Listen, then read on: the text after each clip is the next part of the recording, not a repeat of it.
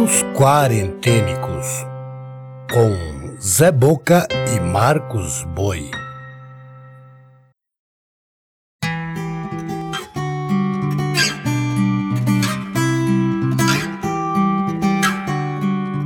Olá, eu sou Zé Boca, contador de histórias.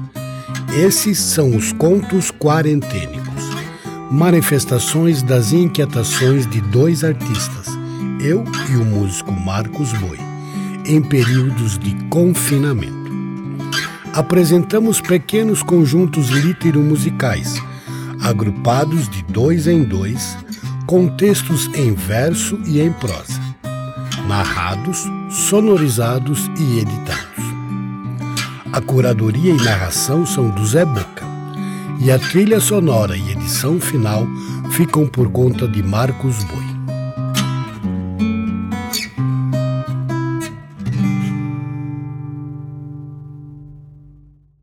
Nota da produção. Publicamos sempre uma breve biografia do autor ou autora apresentados. Porém, alguns são recorrentes. Nesse caso, optamos por fazer a apresentação do seu perfil apenas na primeira aparição. Portanto, se ouvir um autor ou uma autora e não tiver a sua biografia, é porque está na primeira temporada e episódio que o autor ou a autora apareceu. A seguir ouviremos Onjak, pseudônimo de Nidalu de Almeida, escritor e poeta angolano. Estudou em Lisboa, onde se licenciou em Sociologia, continuando ali os seus estudos. Fez o doutoramento em estudos africanos em Itália em 2010. Depois de estudar por seis meses em Nova York, na Universidade de Colômbia, filma com Quiluange Liberdade o documentário Oxalá Cresçam Pitangas, Histórias de Luanda. Sua trajetória artística passa também pela atuação teatral e pela pintura. As suas obras foram traduzidas para diversas línguas, entre elas francês, inglês, alemão, italiano, espanhol e chinês.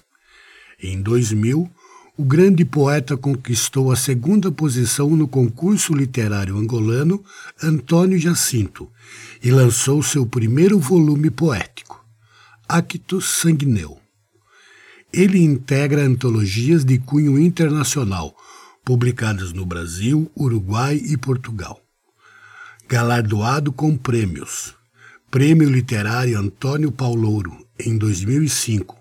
Grande Prêmio de Conto Camilo Castelo Branco, em 2007. Grinsen for Africa Prize, em 2008. Prêmio Jabuti de Literatura, em 2010. Prêmio José Saramago em 2013 e Literatura Monde em 2016. Ondiak nasceu em Luanda, Angola, em 1977. Quando gravamos esse texto, está com 45 anos. Junto, Mia Couto, escritor moçambicano, que a biografia está na primeira temporada, no episódio 2. Inscrição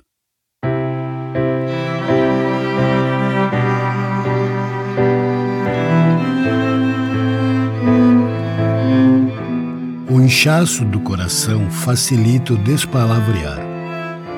A liberdade pode advir de uma veia.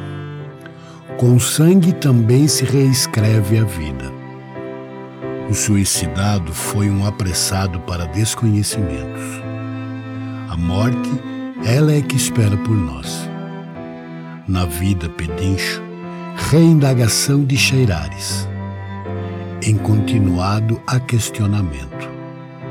A despalavreação pode acrescer de uma vida.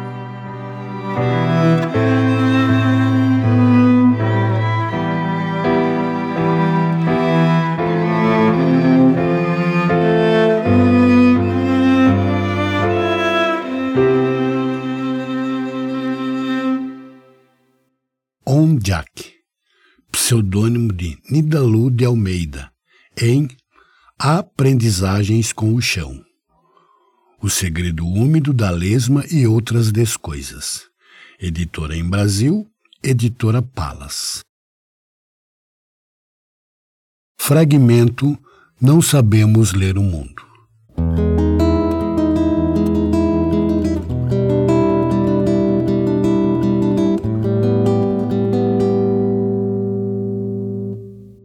Falamos em ler e pensamos apenas nos livros, nos textos escritos. O senso comum diz que lemos apenas palavras. Mas a ideia de leitura aplica-se a um vasto universo.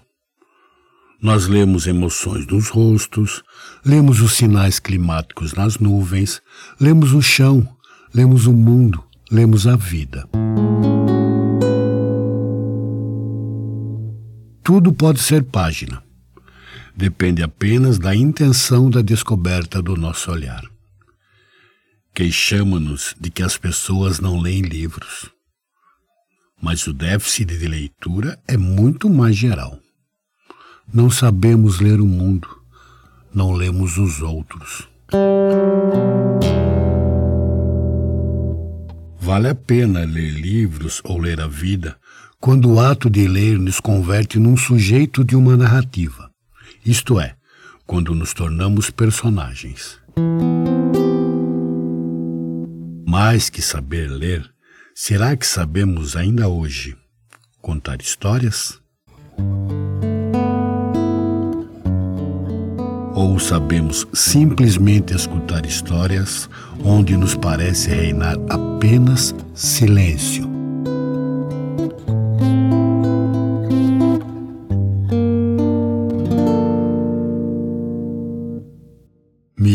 Miyakou Twain. E se Obama fosse africano? Editora em Brasil, Companhia das Letras. Na sequência teremos Cornélio Pires, jornalista, escritor, folclorista, compositor e ativista cultural brasileiro ambicionando cursar a faculdade de farmácia, deslocou-se de Tietê para a cidade de São Paulo, a fim de prestar concurso de admissão. Não tendo obtido sucesso em seu intento, conseguiu empregar-se na redação do jornal O Comércio de São Paulo. Posteriormente, trabalhou no jornal O Estado de São Paulo, onde desempenhou a função de revisor. Em 1910, apresentou no Colégio Mackenzie, em São Paulo, um espetáculo que reuniu catireiros, cururueiros e duplas de cantadores do interior. A partir de 1914, passou a trabalhar no periódico O Pirralho, fundado por Oswald de Andrade. Foi autor de mais de 20 livros, nos quais procurou registrar o vocábulo, as músicas, os termos e expressões usadas pelos caipiras.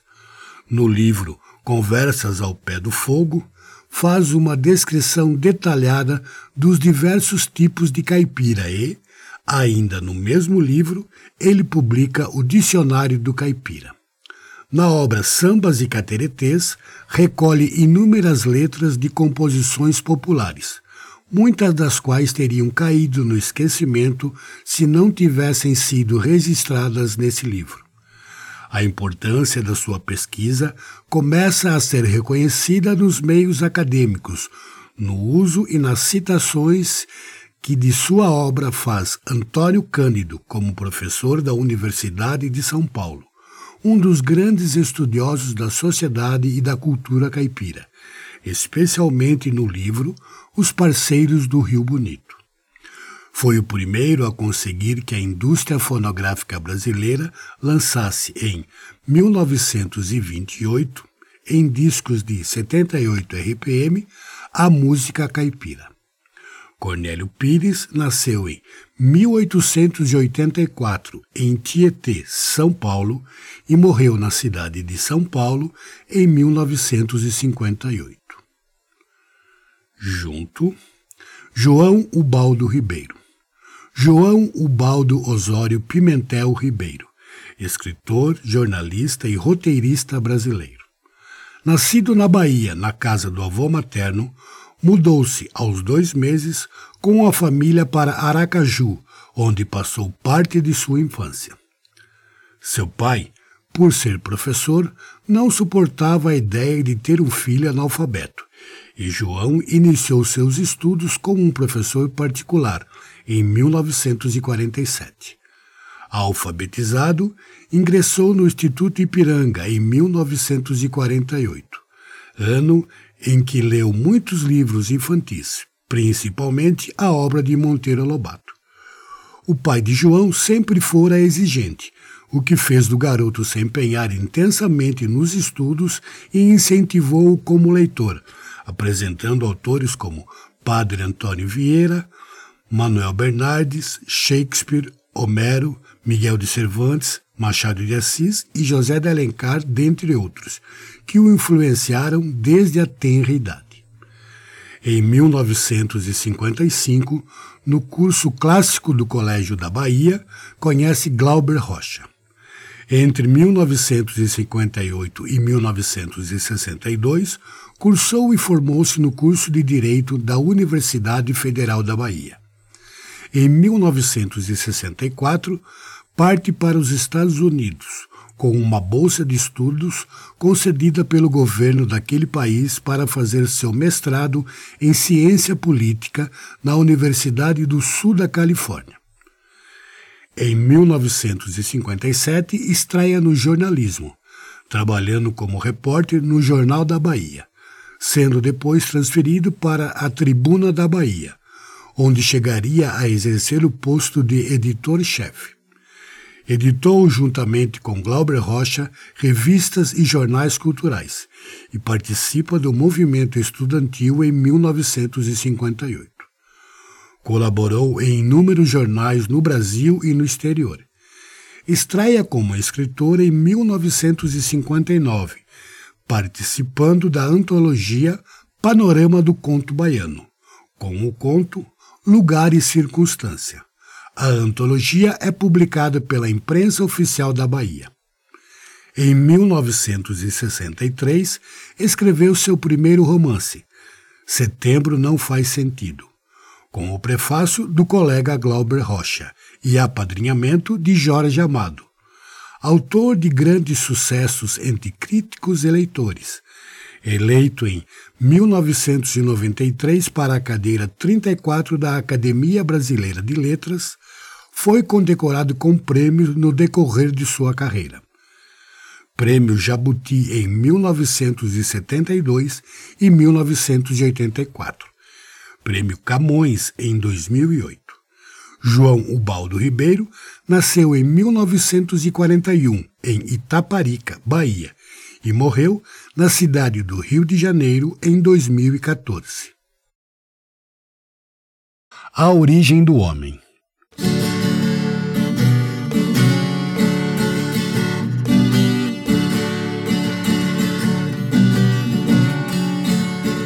O senhor por acaso não descende dos bugres que moravam por aqui? Homem, não sei dizer, você compreende. Que essa gente até hoje nunca vi. Mas, porém, o Bernardo diz que entende que o morador antigo do Brasil gerava do macaco. E até me ofende ver um velho como ele assim mentir.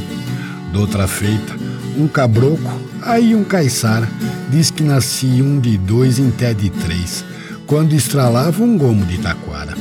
Nós não temos parente português, nem mico, nem coati, nem capivara. Somos filhos de Deus como vocês.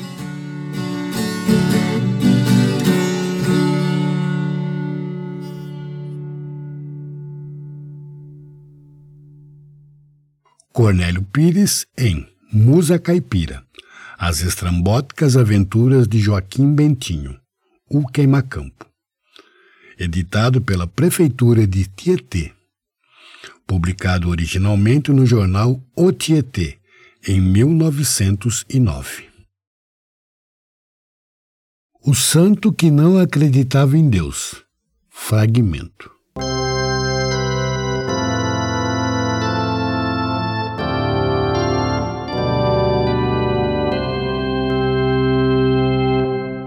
Mas Deus.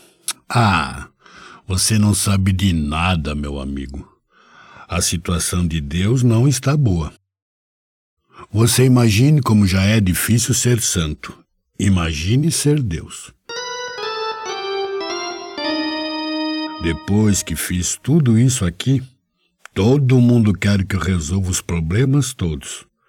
Mas a questão é que eu já ensinei como é que resolve e que quem tem que resolver é vocês.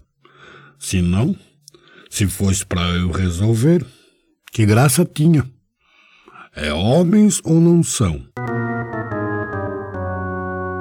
Se fosse para ser anjo, eu tinha feito todo mundo logo anjo. Em vez de procurar tanta chateação com vocês, que eu entrego tudo de mão beijada e vocês aprontam a maior melança. Mas não. Fiz homem, fiz mulher, fiz menino, entreguei o destino. Está aqui. Vão em frente. Tudo com liberdade.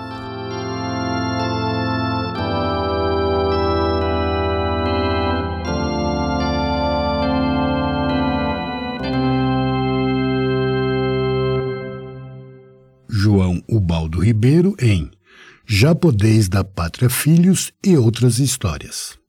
Editora Nova Fronteira.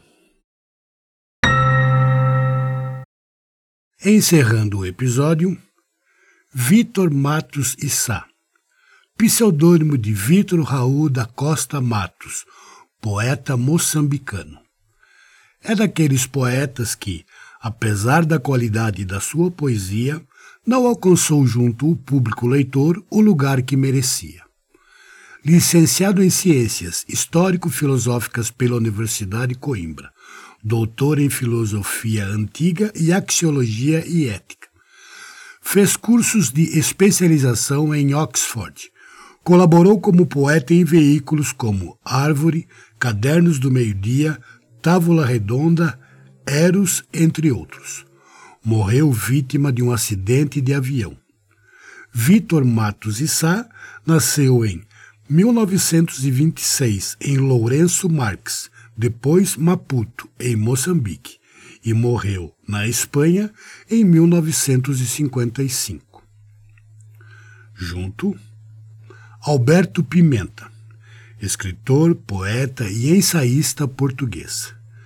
Destaque-se entre os autores europeus contemporâneos pelo caráter crítico e irreverente da sua obra, bem como pela diversidade dos meios em que trabalhou. Poesia, ficção, teatro, linguística, crítica, televisão, happenings e performances. Foi leitor de português em Heidelberg, contratado pelo governo português a partir de 1960 devido à sua oposição ao regime fascista português e à política colonialista em África, foi demitido em 1963. Porém, não voltou ao seu país nesse momento, pois foi contratado pela Universidade de Heidelberg.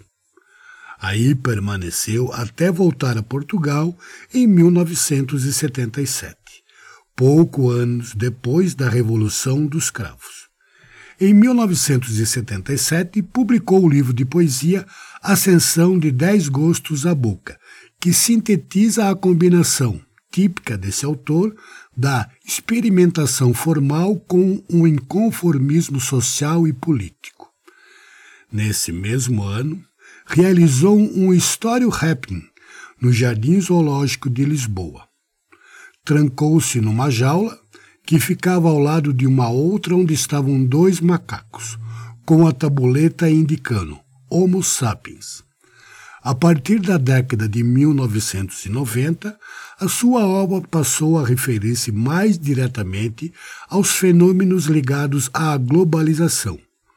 Ainda há muito que fazer, de 1988, por exemplo, é um poema longo que parodia os discursos publicitários e da internet e trata dos efeitos da Guerra de Kosovo e da União Europeia.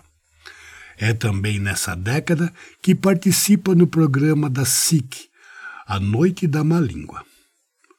Alberto Pimenta nasceu em 1937, no Porto, em Portugal. Quando gravamos esse texto, está com 85 anos. Contamos com a participação especial do músico Salinas. Para os amigos.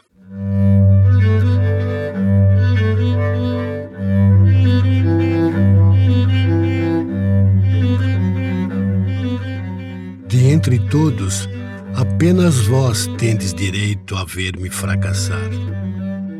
Onde caio entre a vossa irônica doçura implacável, convosco partilho o pão e o espaço e a rapidez dos olhos sobre o que fica, sempre, para dar ou dizer. E de vós me levanto, e vos levo pensando e ardendo até onde me ajudais a ser melhor ou talvez menos só.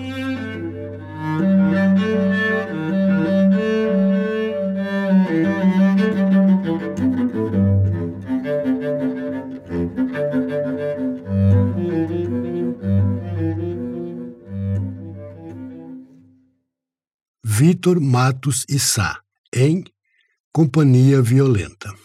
Editora Centelha original em Portugal em 1980. Relato de dentro para fora. Fragmento.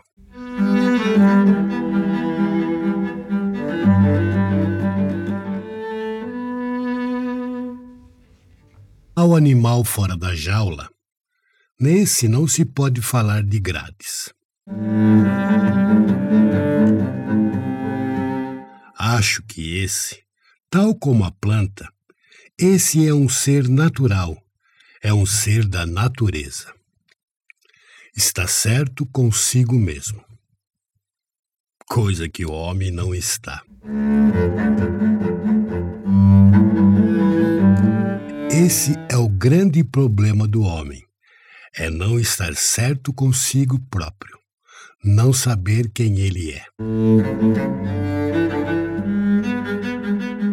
andar à busca de uma identidade.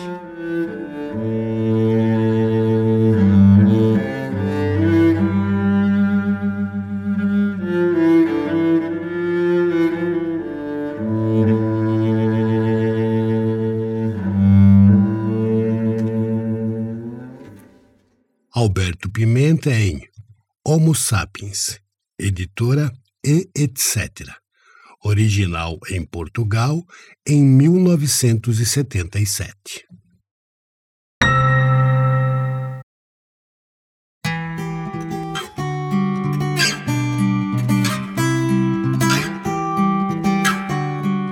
Você acabou de ouvir Contos Quarentênicos. Se desejar fazer críticas, sugestões ou outros comentários, pode usar as redes sociais do Zé Boca e do Marcos Boi, ou pelo e-mail contosquarentenicos@gmail.com. Também é possível colaborar com esse trabalho, doando qualquer quantia pelo Pix. A chave é o e-mail contosquarentenicos@gmail.com. Outras formas de apoiar você encontra na descrição desse episódio. Até o próximo episódio.